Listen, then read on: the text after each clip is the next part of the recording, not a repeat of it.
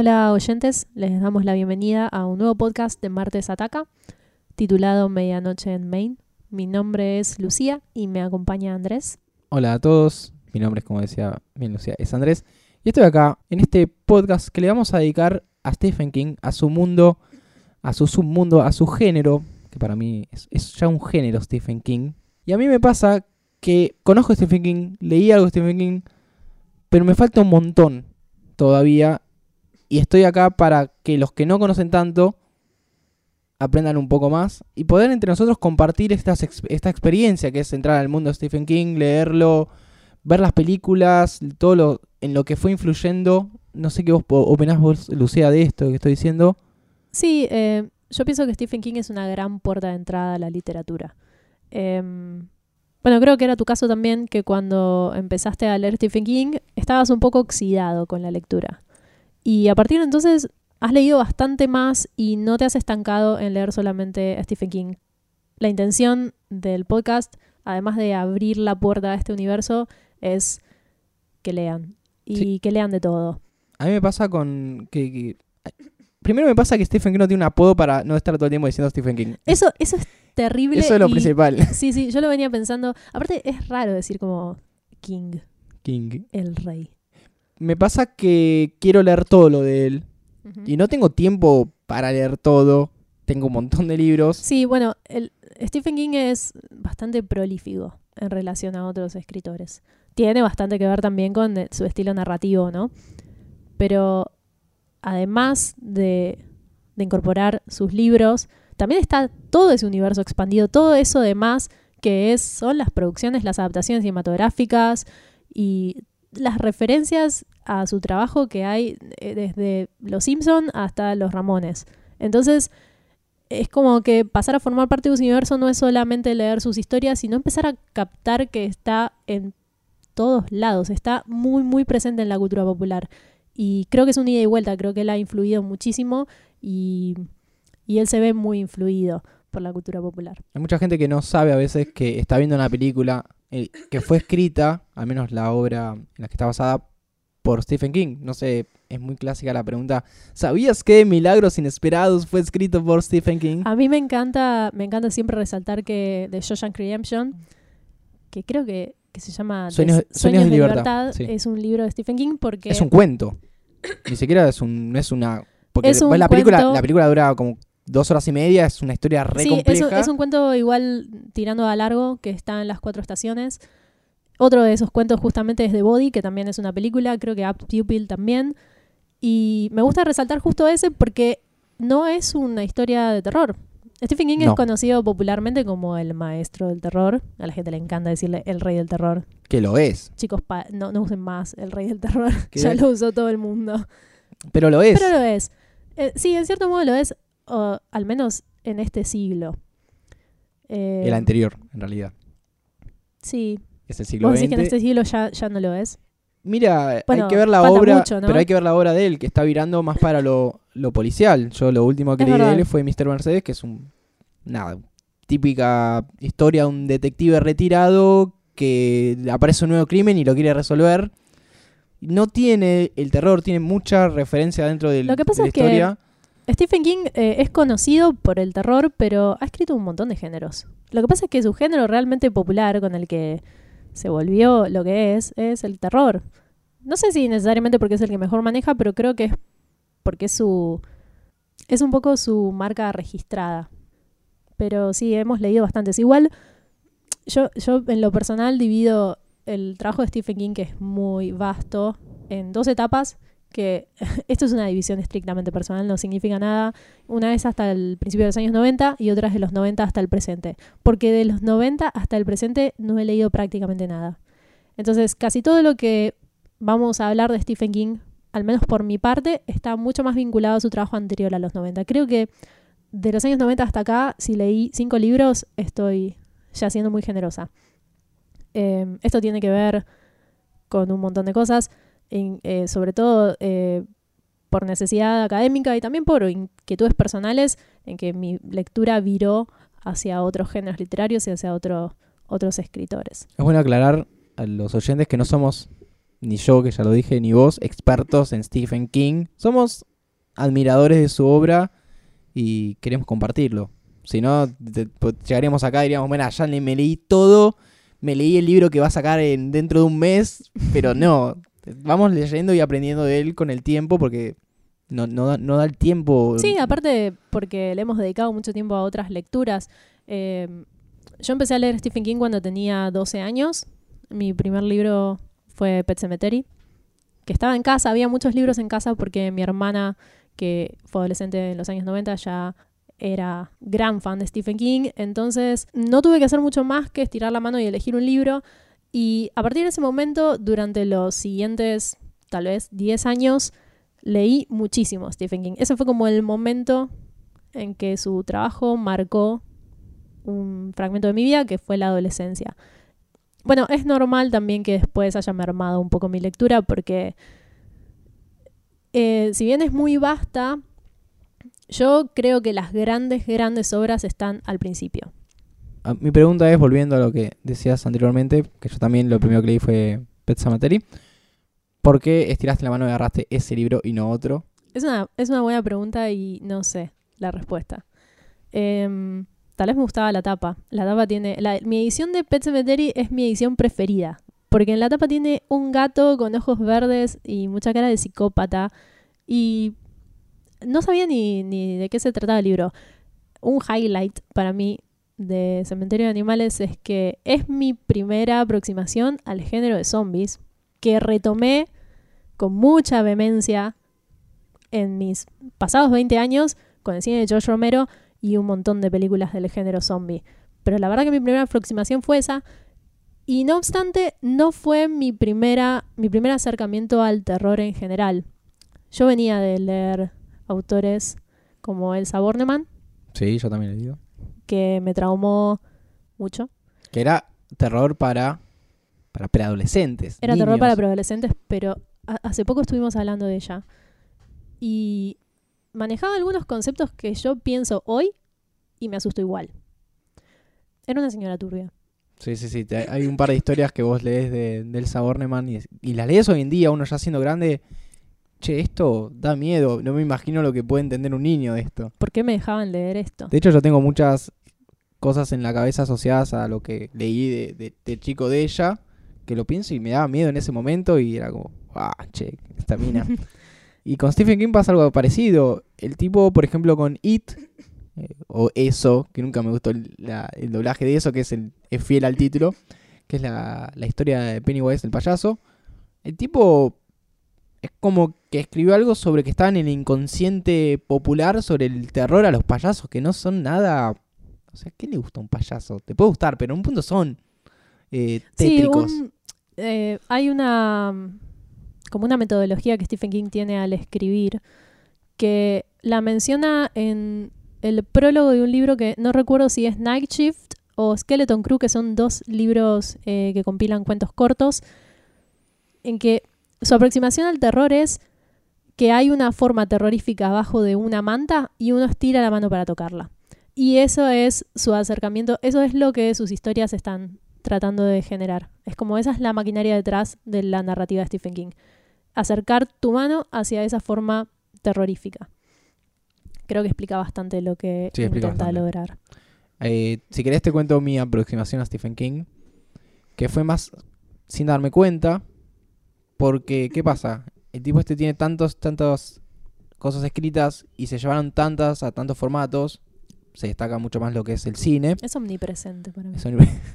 está en todos lados, eh, que yo había visto películas sin saber que eran de Stephen King, ¿Cómo cuáles? eh, por empezar, mira, te voy a contar esta anécdota, es un poquito larga, pero te hablo de los principios del 2000, cuando uno iba a buscar el VHS sí. a la casa, al, al videoclub, había ya DVDs, pero uno tenía que tener el dispositivo DVD, que no era tan común todavía. Y había una cosa en que vos pagas la película, obviamente, para alquilarla, y había películas más largas. Cuando una película lar- era larga, tenía, no sé, dos VHS por un tema de formato que el cassette no le entraba tantos minutos. Es como, es como Titanic, que durante mucho tiempo la pasaban en dos días diferentes Sí, en sí, la sí, tele. así es. Sí, sí. Eh, entonces, si vos encontrabas una película que tenía dos cassettes, sentías que estabas en un, do- Amortizando. claro, en un 2 por 1 me estoy llevando dos películas porque es más larga.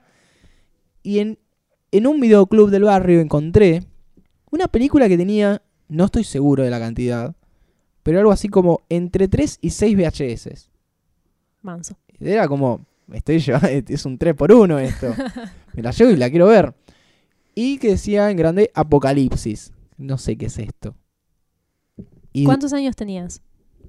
Eh, aproximadamente 12 años. Bueno, fue más o menos a la misma edad que, que yo conocí a Stephen King, de una manera bastante distinta. Sí, bastante distinta.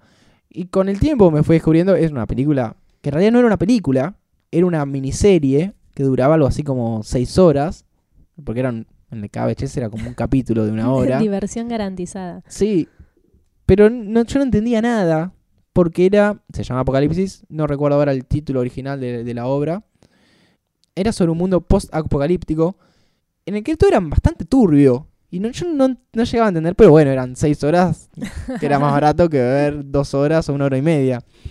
¿Cuándo te enteraste que esa película interminable, esa miniserie, era... No, hace muy poco, un año, dos años, porque buscando títulos vi Apocalipsis y dije, ah, este Apocalipsis tiene que tener... pa, pa, pa". Y me di cuenta que era de, de Stephen King. Con algo parecido me, pa- me pasó con otra película que no recuerdo muy bien la trama, me acuerdo muy poco, que era La Ventana Secreta. Sí. Que la pasaba eh, Axel Kuchevaski, el productor de cine, en su ciclo que están, creo que en Telefe, de películas que a él le gustaban Ese de ciclo, terror. ese ciclo era muy bueno, ese ciclo era muy bueno y duró muy poco. Sí, era algo bastante A mí me gustaba muchísimo. No, de culto. Era un De nicho. Era, era de nicho, era como un poco un culto a la clase B. Em, bueno, Stephen King tiene bastante que ver con eso, tiene que ver bastante con esa escena. Y mm, yo creo que también para, para meterse bien en, en este universo es necesario tener un poco una idea de cuáles son los códigos, ¿no? Y vamos a, vamos a hablar de algo por única vez, solo porque esto es la introducción y bueno, funciona un poco a modo de, de bienvenida para los que tal vez no tengan tanta idea sobre qué es Stephen King y qué cuestiones suscita su trabajo. Y esto es cuál es la calidad literaria de Stephen King, poniendo siempre calidad entre comillas.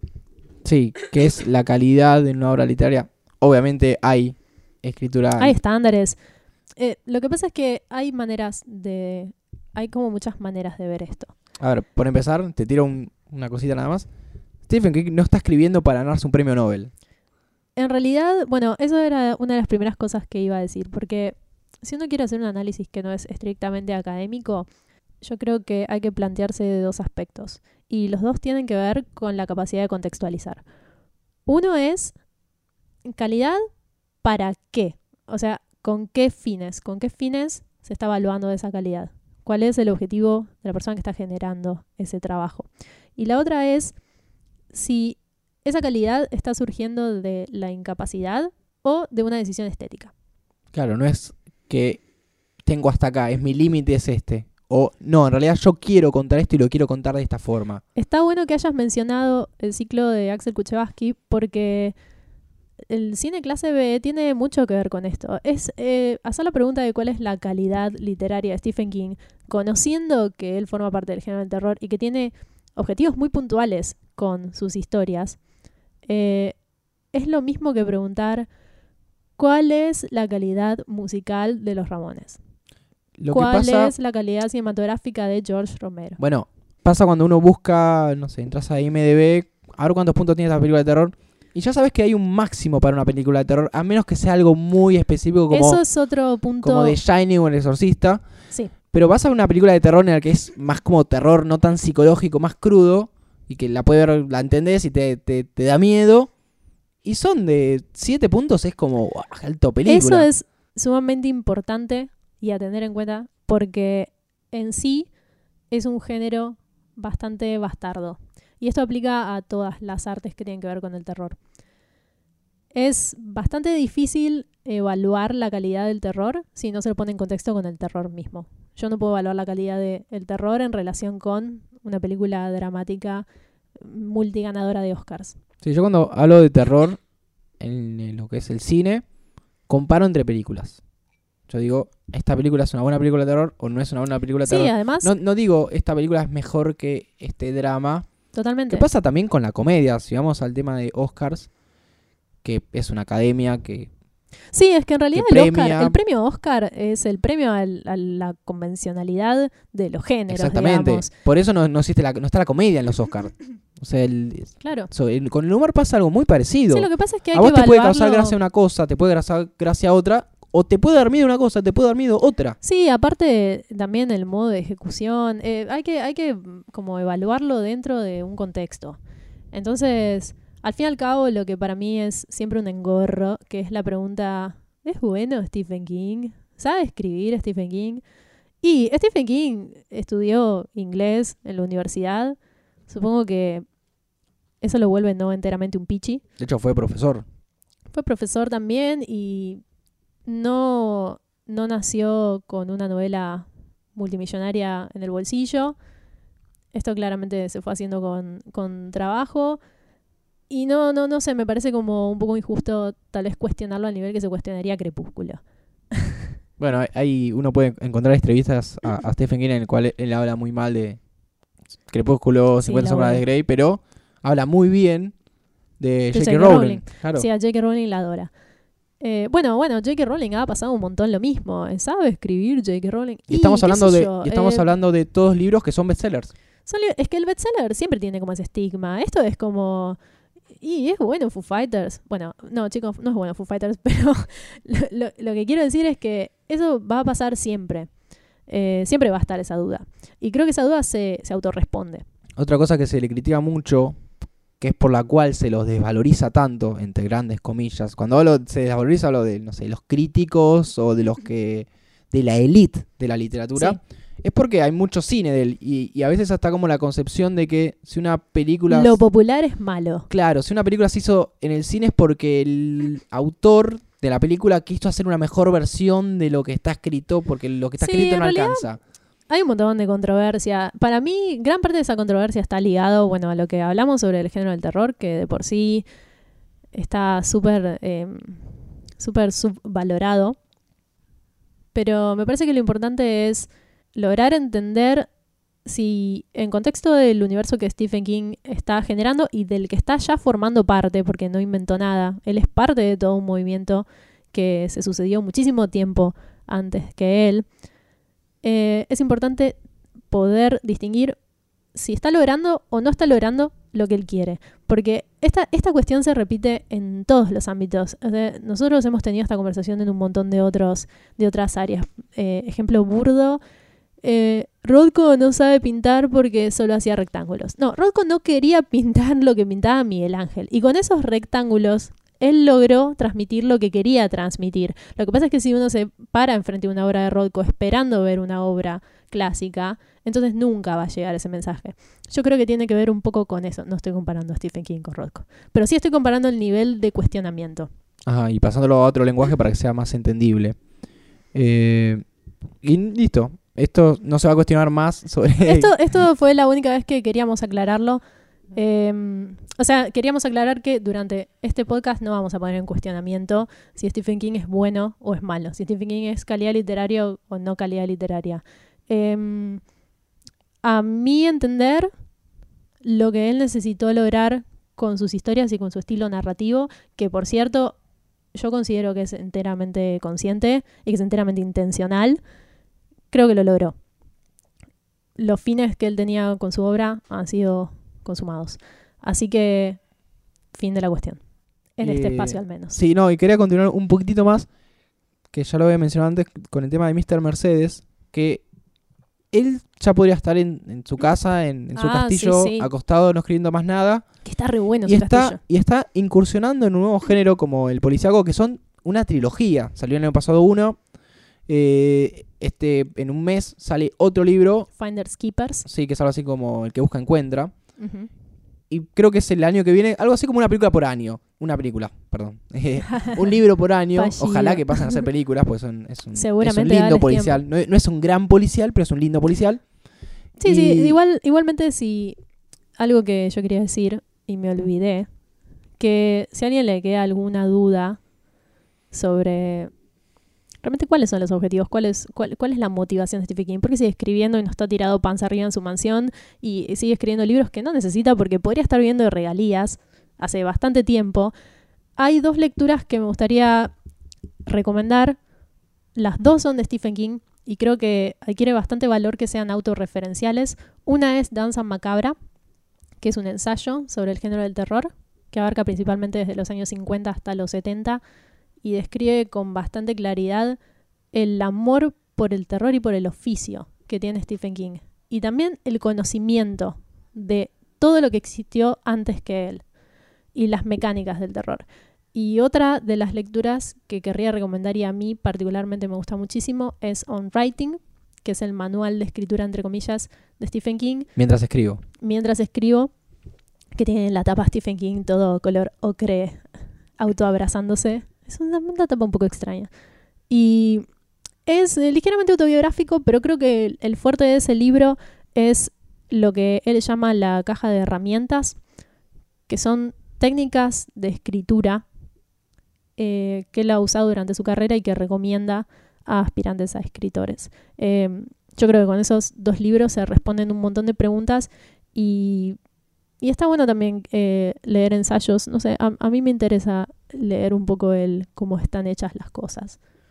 Bueno, aprovechemos y hablemos de cómo vamos a llevar este, este podcast, si te parece. Sí, Porque parece. vos dijiste on writing mientras escribo, que está bueno para dejarlo más para el final, para hacer un, Sí, un hablar. cierre.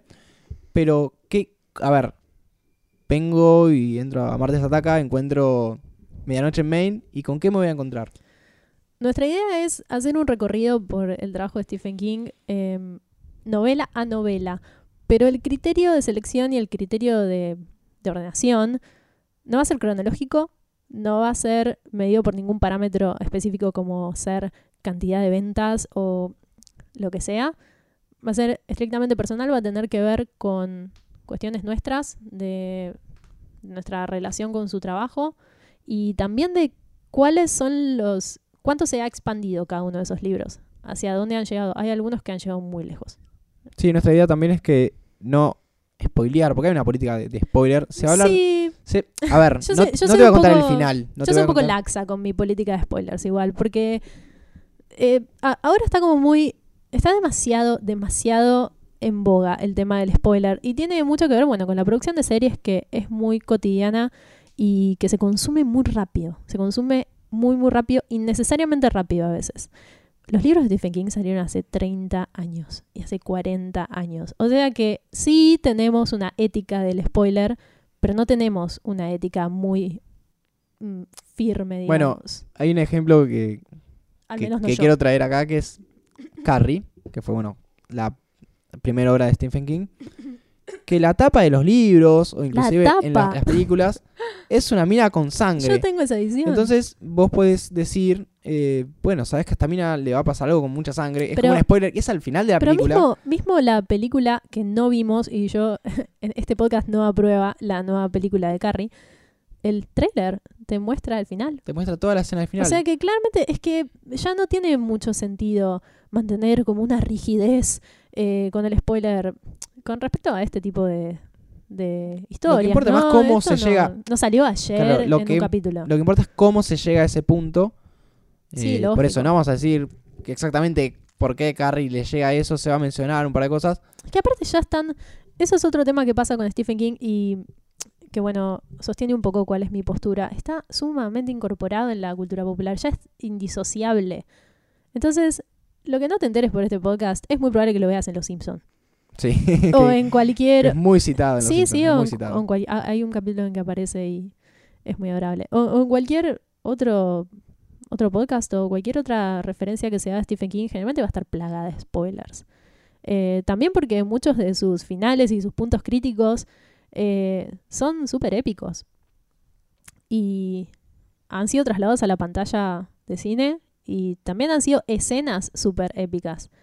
O sea que es bastante difícil escaparle. Dentro de lo posible no vamos a contar cosas que sean innecesarias para el desarrollo del podcast porque tampoco tiene sentido y la idea es que en lo posible lean. Como habíamos dicho al principio, Stephen King es una gran puerta de entrada a la literatura y desde ahí se puede disparar el interés personal por la lectura hacia cualquier lugar. Hacia Borges o, espero que no, hacia Crepúsculo. no, no, no. Creo, creo, que no. Creo que lo primero que va a hacer, que hace Stephen King cuando empiezas a leerlo, te da más ganas de leerlo. Eso está bueno. Es bastante, es bastante adictivo. También creo que, bueno, su narrativa es muy. Su estilo, su estilo literario es muy al palo. Es muy directo. Es muy sencillo.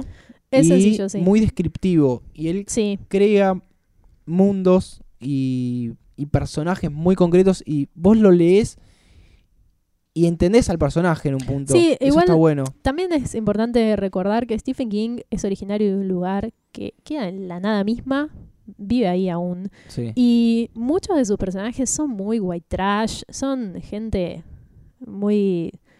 No, no son, no son citadinos súper sofisticados, hay mucho escupí al piso, digamos. Eh, entonces también su narrativa tiene que ver con eso, tiene que ver con esa crudeza. Y no es un escritor que dé muchas vueltas poéticas para contar las cosas. Creo que su éxito tan inmediato y duradero tiene que ver con eso. Y me parece una buena lectura para intercalar con otras lecturas más complejas. Sí, no, no hay que morir solamente. en- no, en lógicamente. eso. Y tampoco hay que morir solamente en Borges, ni en ningún otro autor. Es el más complejo que se me ocurre en este instante mismo, Sí, o pero Nietzsche, ponele. Sí, Pero sí. O bueno, acá esto, esto es importante que se sepa también. En realidad, si es importante porque al fin y al cabo diremos lo que diremos, pero está bueno que sepan que nosotros leemos cosas totalmente dispares. Eh, leemos desde libros técnicos sobre diseño y programación hasta novelas gráficas para adultos y ensayos filosóficos y ciencia ficción. Acá leemos muy variado los dos. Entonces también em, la lectura de Stephen King la, la encaramos como con un poco de, de cariño, Sí, yo te lo. No con altas eh, expectativas. No, ¿sabes de- cómo te lo, te lo mencionaría? Como un cable a tierra. Como que Sí, yo sí, leo y me, me reposo y, y inclusive cuando estás muy metido en la lectura, no sentís que estás leyendo. Y por eso también se llevó tanto al cine Stephen King, porque Mm. lo que vos lees ya lo lees como en un formato cinematográfico. Es, es increíble a veces. Sí, que- aparte él es muy visual y, y tiene un ritmo muy marcado. Claro, e- eso es. Que vos lees y es como que estoy adentro de esta... Ni siquiera adentro de este libro, estás, estoy adentro de la película y ya te imaginas cómo van a hacer esta película, aunque no esté hecha. Sí, es que probablemente la hagan y, Y sí, está, pasando, sí, sí. Puedas corroborar tu imaginación. Bueno, yo creo que hasta acá estamos bien como para hacer esta intro, esta aproximación al, al mundo de este señor. Sí, creo que es suficiente. Y nos vamos a estar reencontrando en el, la próxima emisión. No vamos a decir qué libro, No, ah, yo estaba por porque ya toca un libro. No, no vamos a decir qué libro. Eh, no tiene ningún sentido no decir qué libro igual. a, nadie, le importa. Pero quiero, quiero presentarlo cuando sea el momento adecuado. Me parece perfecto. Eso fue todo en este primer episodio de Medianoche en Maine. Mi nombre es Andrés Mi nombre es Lucía. y nos están escuchando en martesataca.com.ar. Será hasta la próxima. Chao. Adiós.